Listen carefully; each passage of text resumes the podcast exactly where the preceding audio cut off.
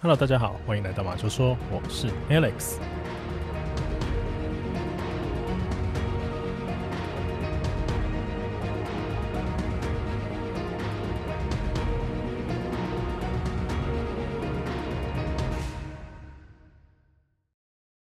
这个礼拜的故事啊，要带大家一起回到一九八五年的英国，在一个叫做白屋农场庄园的地方，发生了一个匪夷所思的这个灭门事件哦。那在这个灭门事件里面呢、一共造成五个人不幸的丧生，那其中还包括一对年龄超过六十岁的老夫妻哦，然后还有一个二十八岁正值青春年华的年轻女性，另外呢，还有两个未满七岁的双胞胎兄弟，也在这一次的事件里面啊，遭到无情的杀害。那根据警方当时啊，他们的勘验表示哦，在这次的命案过程里面呢，歹徒是拿着一把点二二口径的这个半自动步枪哦，前后一共在这个屋子里面进行了二十五次的射击，而且这二十五发子弹呢，几乎是弹无虚发哦。总共在我们刚刚说的这对老夫妻的身上啊，比如说这个老夫身上呢，总共中了八枪，然后这个老妻的身上呢，一共中了七枪。那另外，我们刚刚说的这二十八岁的女性啊，她身上一共被开了两枪哦，一枪呢是在下巴这里，一枪呢是穿过喉咙哦。那最后呢，就是这一对年纪啊不到七岁的年轻双胞胎兄弟身上啊，一共被找到八个弹孔这么多。所以这一家人啊，不管是男女老少哦，就是老中青三代啊，全部都被残忍的枪杀身亡了这样子。那说到这里哦，真的会让人不禁想问啊，这一起案件的凶手到底是谁哦？而且他到底又跟这一个白屋农场啊有什么深仇大恨呢？为什么这五个人身上啊会有这么多的弹孔？而且呢，我们刚刚说的这二十八岁女性身上啊，还有朝这个下巴跟喉咙哦进行这一种近距离的行刑式开枪，这么残忍的这个过程。那我们今天呢，就赶快好好的来跟各位听众研究研究哦。那之所以说呢，是研究哈，是因为这一起案件里面呢、有很多地方我自己觉得很不寻常。那当然啦、网络上也有许多人哦，他们也觉得很不合理的地方。那至于呢，到底是哪一些地方不合理啊？我们就还是赶快来进入今天的这一起白屋农场灭门事件里面来看一看好了。好，那刚刚说啊，今天的命案呢是发生在一九八五年的英国嘛？那它的正确时间呢，我跟大家说明一下哦，它是发生在一九八五年的八月七号。的凌晨时分哦，那这一起事件呢，它发生的地点呢是在英国英格兰东边的一个叫做艾萨克斯郡的这个白屋农场这个地方，那也可以叫做白屋农场啦，或是你要叫它白宫农场也可以哦，就是翻译问题嘛。那这个农场呢，它是由当地啊非常富裕的一个家族哦，叫做 The Bamber Family，就是班伯家族啊，他们所拥有的。那当时这里主要的主事者啊是一对夫妻哦。也就是时年六十一岁的男主人，他叫做 Neville Bamber，奈维尔·班伯，还有当时同样也是六十一岁的女主人，她叫做琼恩·班伯，就是 Jim Bamber。那基本上呢，以他们现在这个六十一岁年纪啊，还在这边哦出卖自己的劳力啊，照顾这一座庄园啊。说实在的呢，呃，也是在消耗时间而已啦哦。因为我们刚刚有说啊，他们家其实非常有钱哦，所以这一个概念就有点像是因为退休啊会太无聊，那就没事做。所以呢，他们就继续在这边呢、啊，边做做事，然后就有一点呢，是在安养天年啊，就是半退休这个状态了哈，闲不下来啊。那这对老夫妻啊，他们膝下其实有一对儿女哦，分别是二十八岁的大姐，她叫做希拉雪拉，还有二十四岁的小儿子哦，叫做 Jeremy，就是杰瑞米哦。那大姐雪拉这边呢、因为比较早结婚的关系呢，所以啊，她也比较早生小孩哦。她目前呢是育有两个儿子。这刚好呢，还是一对双胞胎兄弟哦。他们分别是六岁的 Daniel 丹尼尔，还有同样也是六岁的 Nicholas 尼可拉斯。那听到这边呢、我相信各位听众啊，应该心中已经很清楚了。哎，一对老夫妻，然后呢，还有一个二十八岁的年轻女子，还有一对不满七岁的双胞胎兄弟。那这不就是我刚刚开头说的啊，那些死者的那些描述嘛，对不对？在这看似幸福的这个 Bamber Family，也就是班伯一家里面呢、就是在一九八五年的八月七号的凌晨时分哦，他们全家祖孙三代全部都死在了这个白屋农场里面。那不知道大家有没有注意到啊？我刚刚说这个班伯家啊，虽然照我的说法是说被灭门了，对不对？不过好像还少了一个人，大家有没有发现哦？这个人是不是就是这个我说老班伯啊？就是这个农场主人他的小儿子哦，也就是二十四岁的这个杰瑞米班伯哦，Jeremy 嘛。那这个杰瑞米他为什么没有死呢？其实是因为啊，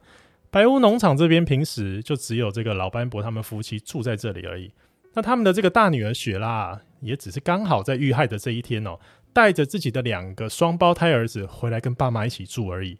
所以这个小儿子杰瑞米啊，他原本就住在别的地方嘛。那也是因为这样子啊，所以他就逃过了一劫。这样，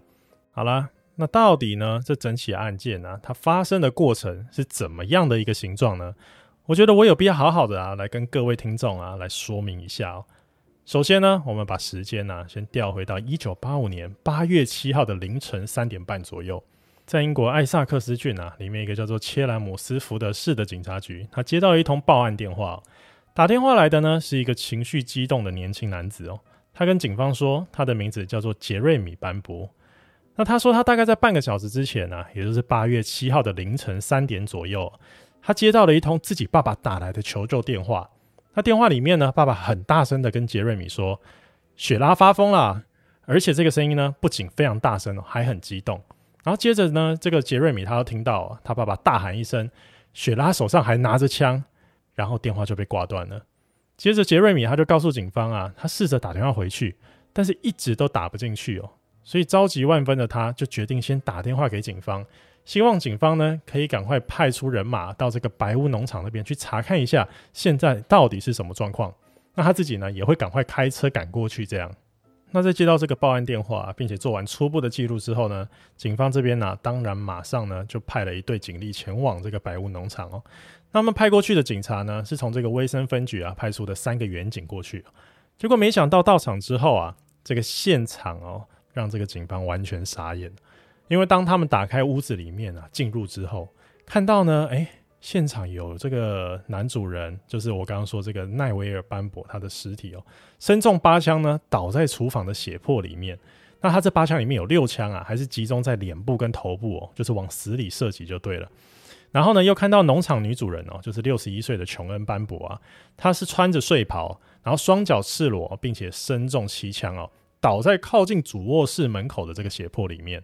然后呢，他的旁边呢、就是这一个我们刚刚说二十八岁的雪拉哦，就是他们的女儿。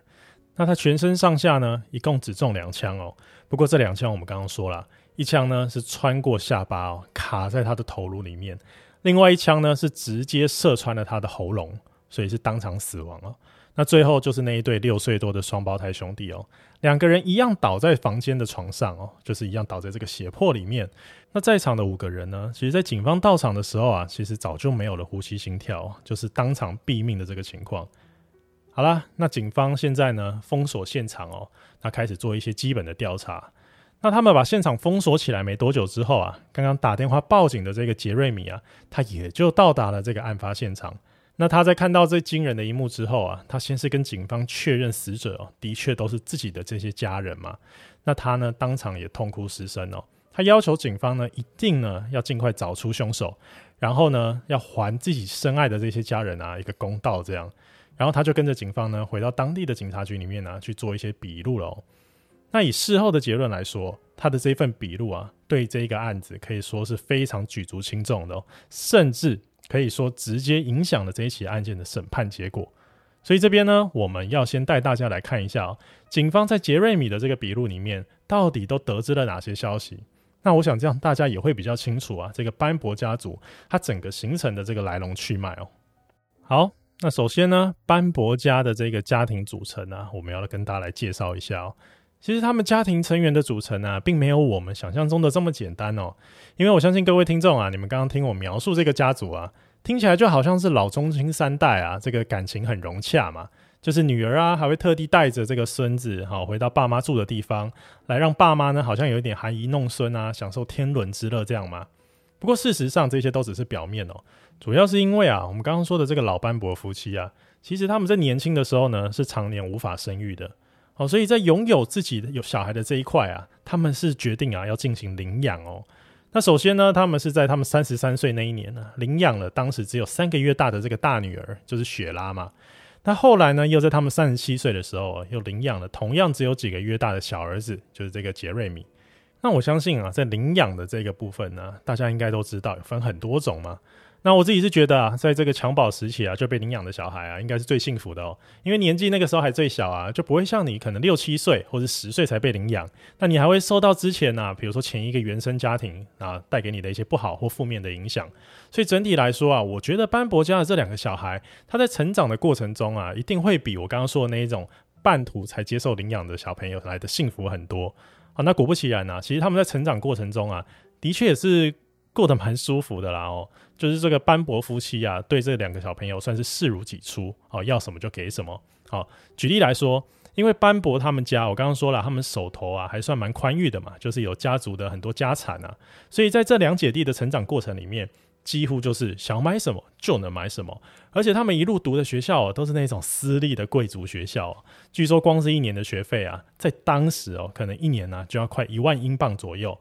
哦，也是这样让他们一路就读上来。那虽然呢，在被领养的待遇来说啊，班伯家是真的能给的都给了。不过我们刚刚说这个妈妈哦，就是琼恩班伯啊，她本身是一个宗教的狂热分子哦。所以呢，他对这对姐弟啊，其实造成了很大的影响哦。就是他在他们都还很小的时候呢，就一直希望他们可以像自己一样啊，多参加一些宗教的活动，然后也希望他们可以跟自己一样虔诚哦，对这个宗教啊，可以跟自己有一样的看法。可是随着时间的经过，这份寄托早就远远超过两个小朋友可以负荷的程度了吧？这小朋友的童年啊，怎么都一直好像被宗教压迫这样，几乎没有快乐可言哦。所以到后来啊，这个琼恩班伯啊，他也索性不管这两个人的意愿了，哦，就是一直把自己的这个想法啦，还有对宗教的热爱啊，通通都加注在这两个人身上。那这种行为啊，就让这姐弟两个非常不能接受啊。所以最后呢，就导致这个母子还有母女的感情哦，变得非常的差。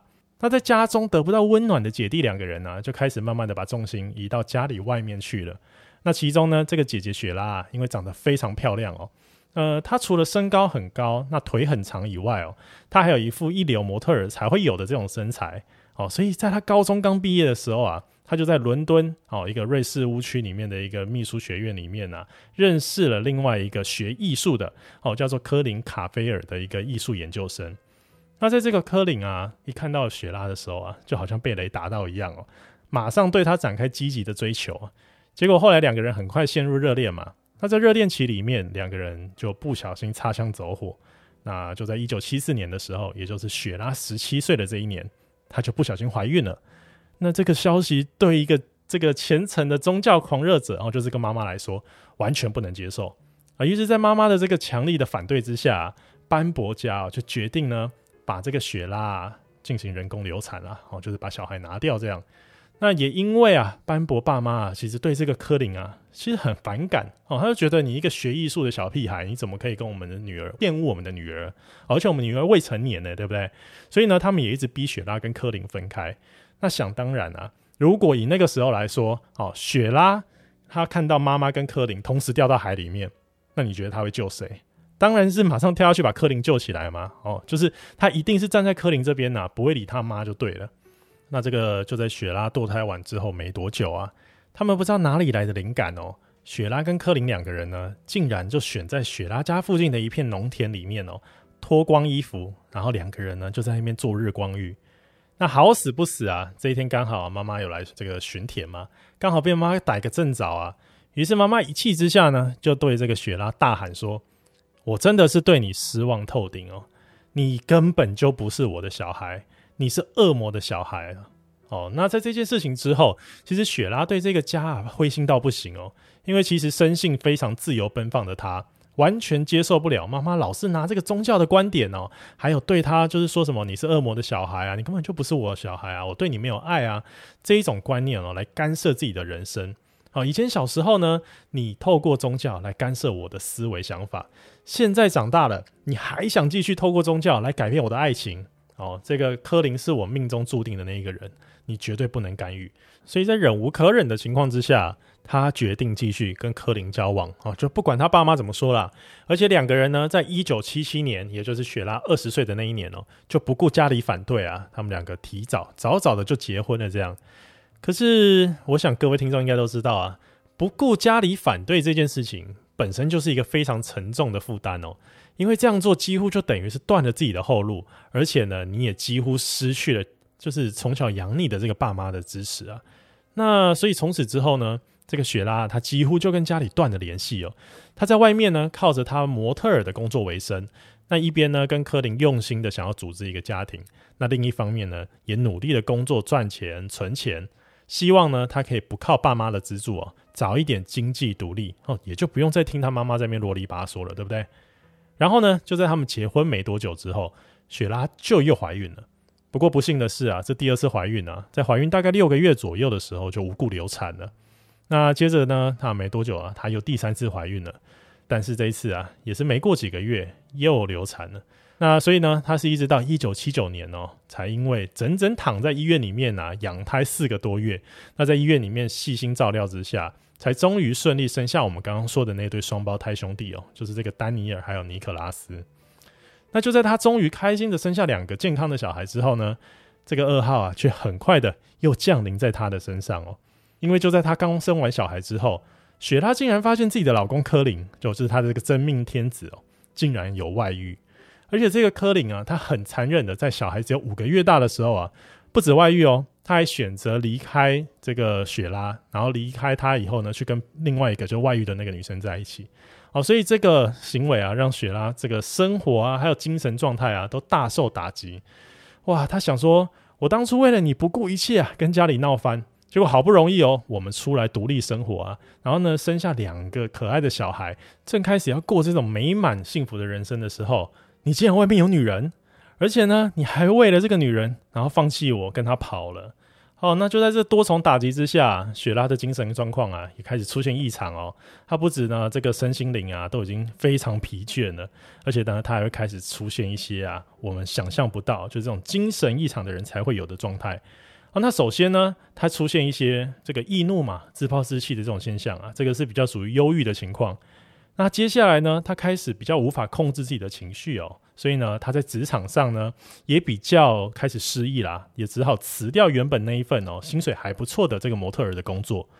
那接着呢，他会开始产生幻觉哦，就是他常常会听到或是看到这个不存在的人在那边跟他说话。哦，所以就导致别人看起来啊，这个雪拉呢，他有时候就会在那边跟空气说话。那有时候啊，如果他的症状啊再严重一点，哦，有时候比较睡不饱的话，他还会不停的拔自己的头发，而且呢，还会用自己的头啊去撞墙哦，而且是不停的撞的这个情况。那在得知这种情形的班伯夫妇啊，当然赶快就介入了。他们呢，先是安抚自己的女儿，那他们就跟雪拉说啊，不管怎么样，过去就过去了。你终究是我们的女儿，哦，所以呢，他马上呢就帮这个雪拉安排了一个精神科的主治医生，叫做休佛格森。那这个休佛格森呢，其实也是哦，这个班伯夫妇啊，如果需要心理咨询然后心理咨商的时候，也是他们的主治医生就对了。那这个主治医生来啊，帮雪拉进行了初步的诊断啊，他的推论是雪拉因为这一连串的事件哦。所以呢，目前罹患的呢，是我们之前啊在节目里面多次跟大家有提到的这种偏执型精神分裂症的这一个症状哦。那根据这个主治医生呢、啊，他现在的这个描述来判断呢、啊，这个时期的雪拉呢，因为之前呢、啊、曾经被自己的妈妈哦说他是这个恶魔的小孩嘛，所以他现在啊已经信以为真哦，他开始相信自己身上啊留着这个所谓恶魔的血液，还有呢拥有这种恶魔的力量。而且呢，他还会开始叫他的两个双胞胎儿子啊“恶魔之子”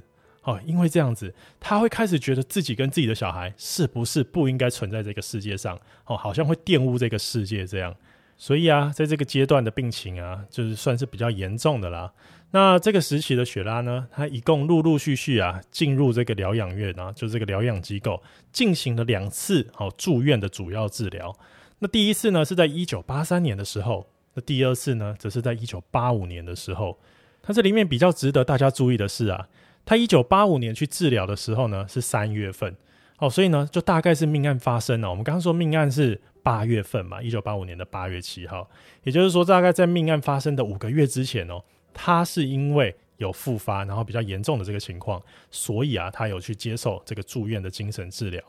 那根据这个休佛格森医生的说法，一九八五年那一次啊，雪拉呢，他是会开始听到大量的幻觉哦，而且呢，他说他会听到上帝的声音，他觉得自己当时的男朋友啊，还有周围的其他人哦，无时无刻都想要杀害他自己。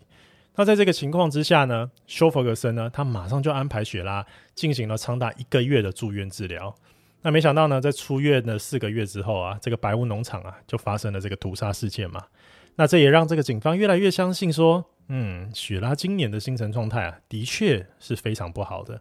那是不是呢？可能因为这个精神状态不好啊？那就像这个杰弗瑞说的那样哦，是因为这个精神问题导致呢，雪拉她拿着枪枪杀了自己身边这所有的亲人呢？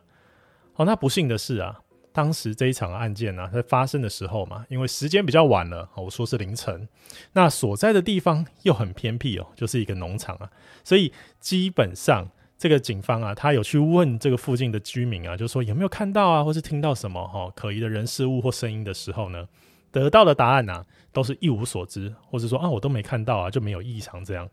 所以最后警方呢，就根据这个杰瑞米他的叙述啊，竟然很快的哦，就在命案发生的一个礼拜之内哦，大概也才三四天吧，就进行结案了。他这个结案报告里面呢、啊，他上面记录的犯人呢，到底是谁？就是这个雪拉哦，他们还真的把雪拉当做犯人，然后把他写上这个结案报告书里面了。那我们现在就来看看警方的这个结案报告里面到底是怎么写的，好不好？首先呢，警方在这个结案报告里面提到哦，根据八月七号的凌晨三点哦，杰瑞米他不是接到了那一通求救电话吗？里面提到他爸爸这个奈维尔班博啊，他在电话里面大声的告诉他，雪拉疯了，雪拉持枪要杀我们的这些讯息呢，表示雪拉当晚的确是有这个攻击的举动的。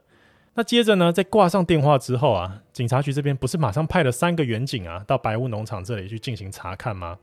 那其实他们到场的时候啊，整个白屋农场的房子啊，这整个都是一个密闭的状态哦。也就是说，所有的门窗通通都是上锁的。也就是这样子，警方研判，如果真的是外人进入行凶的话呢，离开的时候应该至少会有一扇门或是窗是无法被上锁的，对不对？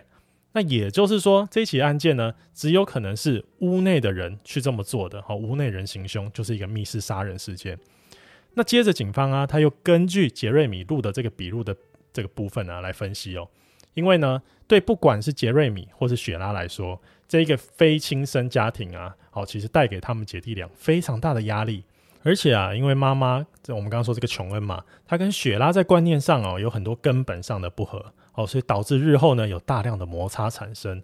所以在确认这个患有精神疾病啊，而且在一九八五年当年哦，又因为病情很严重，有过相关住院记录，这个雪拉啊，他就的确呢是拥有这个杀害自己爸爸或妈妈的这个动机，而且犯人行凶的那一把枪啊，其实是爸爸，也就是我们刚刚说这个奈维尔班博的，他所拥有的一把点二二口径的半自动步枪。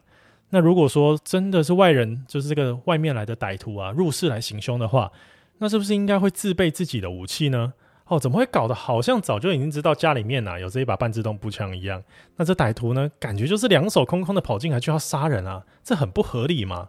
哦，所以警方呢，因此研判哦，这个案件种种迹象啊，都表明这是一起熟人所为的案子。那至于为什么要杀掉自己的两个双胞胎儿子呢？警方在报告里面说啊。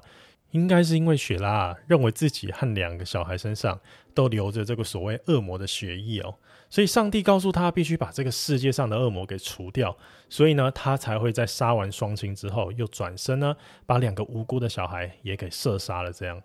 那最后呢，也最奇怪的一点就是，这个雪拉到底是怎么死的哦？那根据警方的记录啊，他们说雪拉的身上不是一共有两个弹孔吗？一个我刚刚说了，打穿下巴，那卡在头颅里面嘛。那另外一发呢，是打穿自己的喉咙嘛，对不对？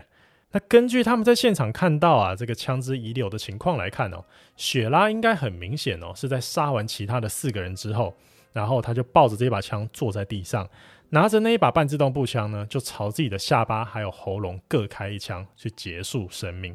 那现在这样看起来啊，这起凶杀案很明显的哦，就被警方定调为一起哦，雪拉先谋杀，然后再自杀这个案件了嘛。于是当地的这个媒体啊，很快也根据这个呃警方所露出的这个结案报告书哦，在自己的这个报纸上面呢，也写上非常耸动啊、非常吸睛的这一种大字哦，大概就是说白屋农场大屠杀，那自杀女孩呢，杀害父母还有自己的两个小孩，类似这种标题啊，这种字眼。所以呢，就在这个报社发报啊，警方也结案之后，相关单位啊，很快就把我们刚刚以上说的这些遇害者的尸体哦，全部都交还给班伯家唯一幸存的那个小儿子，就我们刚刚说杰瑞米他的手上。那这个杰瑞米啊，他也很快就选择啊，把这些遗体通通都火化掉，然后就在案发过后的第七天呢，杰瑞米就帮自己的养父母，还有他的姐姐，还有两个外甥呢，举办了葬礼。那在那个葬礼上面呢、他跟他当时的女朋友，一个叫做朱莉马格佛的女生啊，一起现身。然后在整个过程里面呢，他哭的是非常的伤心欲绝，哦，就几乎呢是哭到快要断气的那种状态。那在这个天人永隔的场合啊，一般人如果哭成这样子呢，当然会被认为是一种孝顺的表现嘛。啊，但是在场呢有一些熟知班伯家内情的亲戚哦，他完全都不这么认为哦，因为事实上啊。这一个杰瑞米·班博啊，在他们的印象里面，跟自己这一对养母啊、好养父养母，还有这个姐姐呢，甚至外甥的感情根本就没有这么好。那怎么会哭得这么惨呢？哦，而且这些人啊，还曾经在老班博夫妻啊，就还没有被枪杀，还在世之前呢，就跟他们说过，就是自己的这个养女雪拉，虽然不听爸妈的话，在外面呢，早早跟人家乱来啊，然后甚至还差点跟人家跑了这样。但是这个雪拉，她还只是自己去过自己的哦，并没有影响到爸妈的生活。可是啊，这个小儿子杰瑞米就不一样了哦。杰瑞米呢，他跟雪拉的感情本来就没有很好，而且呢，跟爸妈的关系哦，更是一团乱哦。因为雪拉呢，虽然有精神疾病，而且还有时候会跟空气说话，很可怕。可是他平常并不会哦，有这种伤害别人的举动啊。就是他从来啊，也没有打过自己的小孩哦，或是说什么威胁过自己的爸妈等等的。那也几乎呢是跟自己敬重的这个爸爸啊，奈维尔班伯啊，没有发生过任何的不愉快。那因为我们前面说了嘛，雪拉她真正不爽的啊，是那个那个一直逼她信教的那个妈妈，对不对？所以撇除她精神病在这个发作的时候啊，比较不能控制自己的状态来说，其实雪拉其余的时间就是一个正常人啊，而且甚至是一个温柔的人。但是这个小弟哦，杰瑞米就不一样了。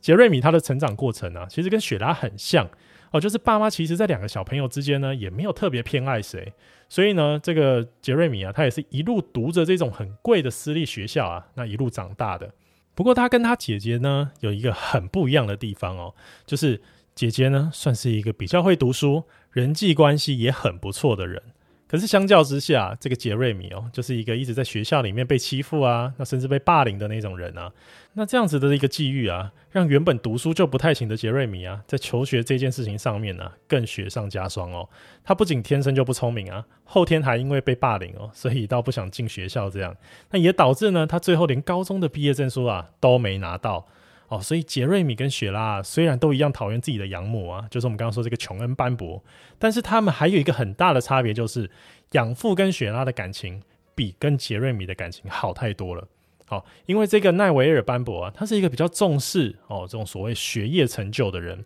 所以他对自己的这个小儿子啊，连毕业证书都拿不到哦，花了这么多钱，你连毕业都没办法哦，他就很生气，就很厌恶啦。所以简单说一句，就是这个小儿子啊，不管是跟爸爸，或是跟妈妈，或是跟姐姐的感情都非常不好，就对了。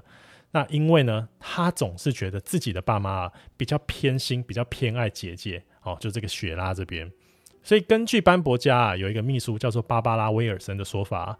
这个杰瑞米在他最不懂事的那几年里面哦，其实也没有多久以前啊，曾经非常故意的哦去惹他的养父养母生气哦，例如呢。他那个时候啊，曾经骑机车疯狂的在他妈妈周围哦，在那边旋转啊，然后在那边绕圈，一副呢就是要撞他妈妈的样子就对了。好，让那次让他妈妈吓得半死。那另外呢，他明明是一个性向正常的男生哦，可是他却故意去买了一盒化妆品，而且呢还故意在爸爸面前呢化妆给他看。那爸爸那时候啊也是完全不能接受啊，也是气到快要裂开这样。那另外呢，因为有时候啊，这个秘书芭芭拉也会劝他啊，要对爸妈好一点呐，哦，要孝顺一点呐。结果有一次，杰瑞米就在这个芭芭拉的车上呢，放了一袋他最怕的老鼠哦，而且这一袋老鼠呢，还是活生生的，就是会跑来跑去啊，会在那边叽叽叫的那种老鼠。而且除此之外啊，这班伯家明明很有钱，可是这个杰瑞米哦，他就很故意。就比如说呢，他曾经故意跑到珠宝店里面去偷东西，而且呢，他还把国外的这个海洛因啊，从比如说纽西兰这个地方私运回英国，而且他也曾经偷过自己公司里面的公款哦，他算是抢劫啦。那那个时候虽然只抢到九百多英镑，但他就是非常故意啊，因为老实说他根本不缺钱，不是吗？哦，那他这个动作不就是故意要惹爸妈生气吗？不是吗？那如果要说行凶动机的话，其实杰瑞米啊，他也是非常有这个行凶下手的动机的。因为根据秘书芭芭拉的描述啊，其实在一九八五年的这一年哦，杰瑞米啊常常因为钱啊，还有一些观念的问题哦，跟他的这个养父养母啊闹得非常不愉快，而且那种不愉快啊，是每一次见面都可能都会争吵的那种程度哦。所以相较之下，雪拉只是在精神方面比较有问题，但是他不会跟家人在那边大吵大闹，可是杰瑞米会。好啦，那听到这边呢、我们就还是要面对一个非常现实的问题哦。这个问题就是在命案发生的当下，杰瑞米的确不在白屋农场，对不对？而且根据他的描述啊，他在命案发生的当下，还曾经接到他爸爸打来的求救电话。所以，如果真的要说这个凶手是杰瑞米的话，好像也有点牵强哦，也蛮困难的。啊，不过既然有所怀疑啊，那班伯家的这些亲戚啊，自然也就不会放过这个机会哦。所以呢，呃，这个警方啊，我们刚刚不是说他把遗体呢，在大概一个礼拜之内啊，就交给了杰瑞米去处理嘛。那同时啊，其实他在另外一方面呢，也把我们刚刚说这个庄园啊，原本是封锁起来的，他也把这个庄园的钥匙哦，也归还给了我刚刚说的这些亲戚来做保管。所以就在命案发生的第三天呢，杰瑞米有一个叫做大卫的表弟哦，他就跑回百屋农场里面呢，去找啊找，找啊找，结果竟然就在奈维尔班伯啊，就是这个老班伯的这个枪柜里面，被他找到一个警方根本没有找到，也没有提出来当做证据的消音器。那他就把这个消音器拿去送验啦。那没想到这一个消音器啊，经过鉴定以后啊，发现上面呢布满了还没干的这个血迹。哇，那这个发现其实非常的不得了，因为这代表啊，这个消音器绝对就是案发现场凶手用来行凶的时候装在那一把枪上面的这个消音器。而且最重要的问题来了，就是这一把点二二口径的半自动步枪啊，原本就已经非常长了。哦，大家可以想象一下，它大概就是那种呃，比如说当地人啊去打猎哦，拿的那种猎枪啊，跟那猎枪是差不多长度的那个状况。那如果再加上这个至少二十公分长的消音器的话，诶，根据判断啊，雪拉想要用这个枪口啊抵住自己的下巴，而且哦，同时要完成扣扳机开枪的这个动作的话，是根本做不到的哦，因为他的手根本没那么长啊。如果呢，他连扳机都扣不到，那他根本没办法自杀，不是吗？哦，那好了，就会有人说。的这个会不会呢？雪拉他是用装着消音器的枪啊，去把所有人都杀掉之后，那自己再把这个消音器拔掉啊，他放回柜子里面去，然后再拿着没有消音器的枪朝自己开枪呢？诶，不是，那我就问啊，如果呢，雪拉她当时呢只是决定要自缢身亡的话，那她干嘛那么麻烦要把消音器拔掉再自杀？哦，那。好啦，假设你真的说是因为这个消音器装上去以后太长了，它扣不到扳机，所以呢，为了方便啊，为了可以扣到扳机，他把这个消音器拔掉放回去之后，他再拿枪指着自己，然后开枪这样子。这以当时的技术来说的话，虽然啊，一九八五年那个时候的科学鉴定啊还不是那么发达，可是呢，相关单位啊其实是有在消音器上面验到雪拉的血迹反应的哦。也就是说，雪拉在被开那两枪的时候，枪上是有装着消音器的。那这样就更奇怪啦，为什么警方到现场的时候，那把掉在地上的胸枪上面，诶，没有装消音器嘞？那又为什么这个关键的消音器会跑到我们刚刚说这个奈维尔哦，他的这个枪柜里面，然后放在里面嘞？而且到底又为什么警方明明有封锁现场，但是却好像什么都没有找到？包括现场的一些基证啊，他们也都没有好好的去采证，然后也都没有进行仔细的推敲。那怎么好像在听了这个杰瑞米的笔录之后呢？他们就像神探一样哦，自己把这些东西啊，全部用脑补的方式全部连接起来，然后写成了一份结案报告，定定这个雪拉就是凶手呢？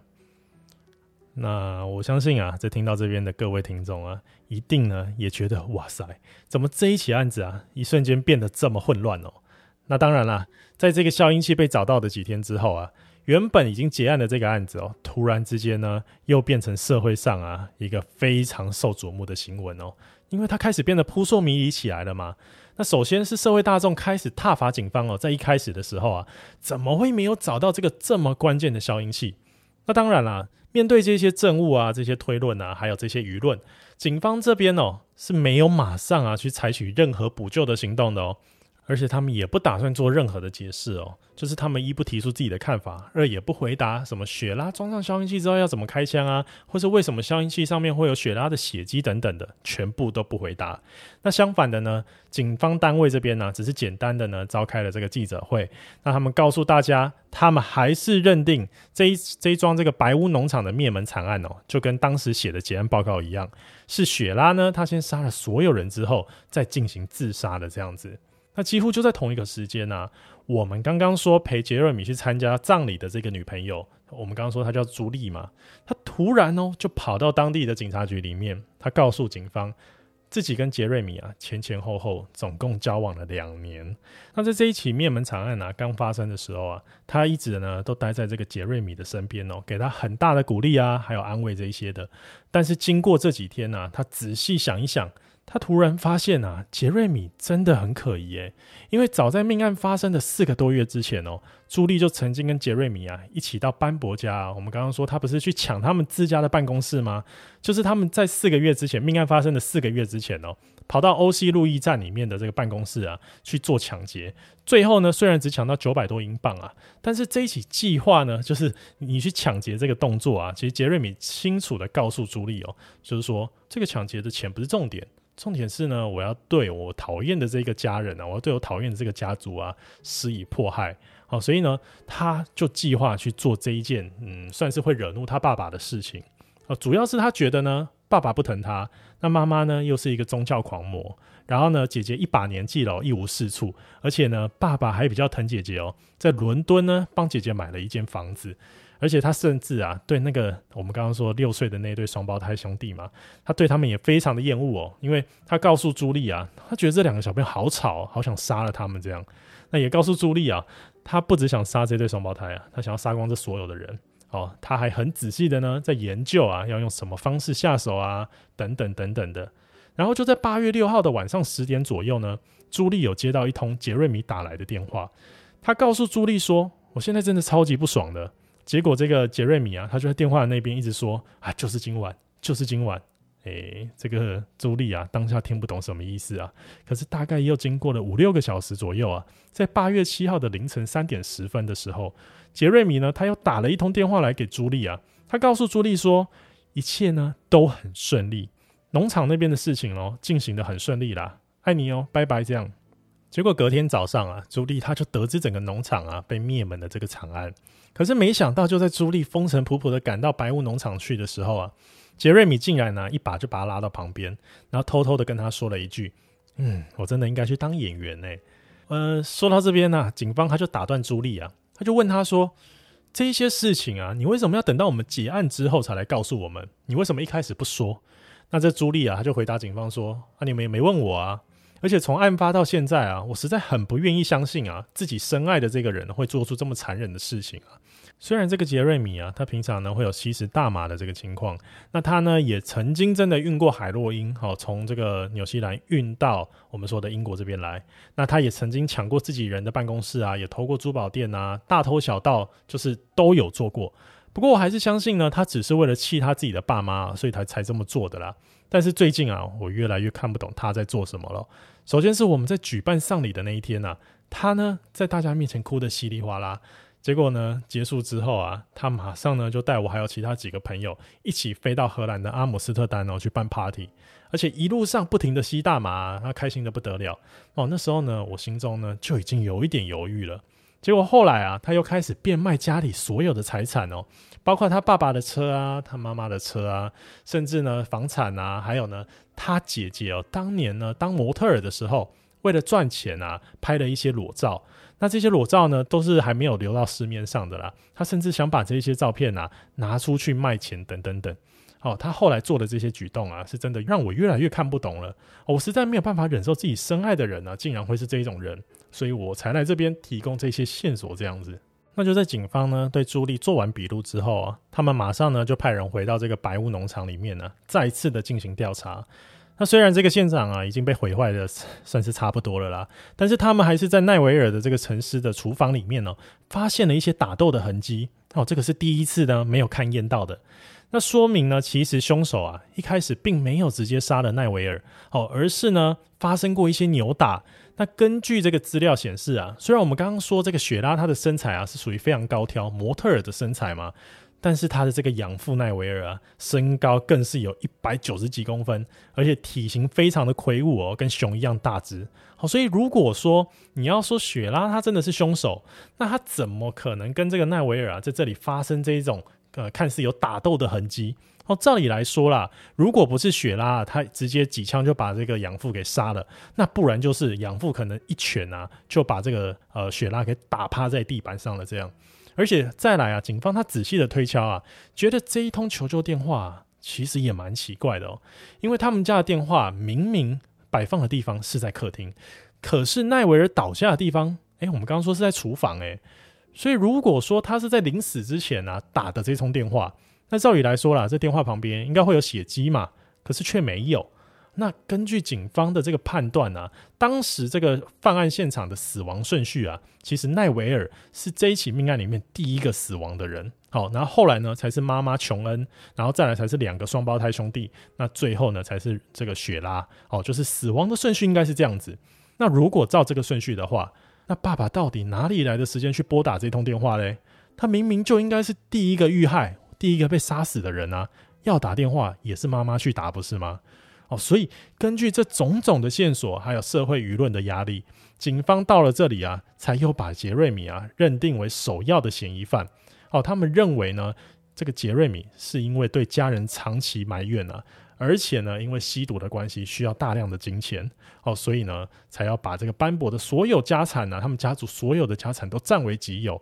可是如果只杀掉爸爸妈妈，是没办法继承所有的遗产的。哦，所以呢，索性就把姐姐雪拉一家人全部也都杀掉。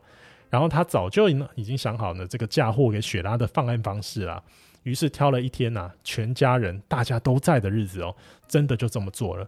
那根据警方后来继续解释啊，嗯，他们调查过跟雪拉比较亲近的这些人哦，其实他们说雪拉这辈子根本就没有碰过枪的经验。而且那一把点二二口径的半自动步枪啊，它操作起来哦，其实跟一般的枪不一样，它蛮麻烦的哦，因为它一次呢填装只能打出十发子弹。那我们刚刚有说到啊，这个案发现场啊，一共击发了二十五发子弹，也就是说，要一个完全没有枪支经验的人，可以在短时间里面呢填充两到三轮的这个子弹啊，去进行击发，这根本是不太可能的事情啊。好啦，那即使啊，我们退一步来说好了。我们刚刚也提到啊，这个案发现场啊，它的二十五发子弹里面呢，其实是弹无虚发的，就是每一颗子弹呢都准确的打中在不同人的身上的不同部位。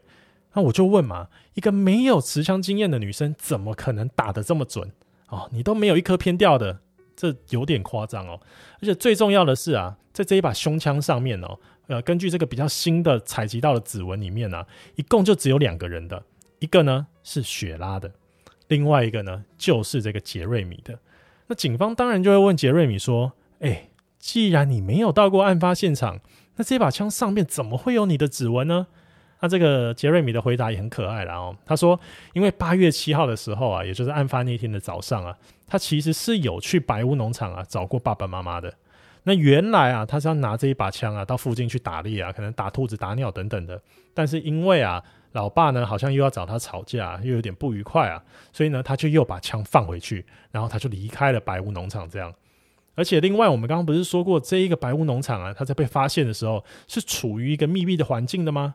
那根据警方呢，当时调查发现哦，诶，在白屋农场的这个阁楼里面呢、啊，有一扇可以通往外面的大窗户。那这个窗户的锁呢，是那种啊比较传统啊，从上面往下勾的那种锁。那因为老化啦，或是年久失修哦，导致这一扇窗啊，只要有人不停的摇晃哦，或是拍打窗户哦，它的那个锁呢，就会因为松了的关系，从上面往下把它锁起来。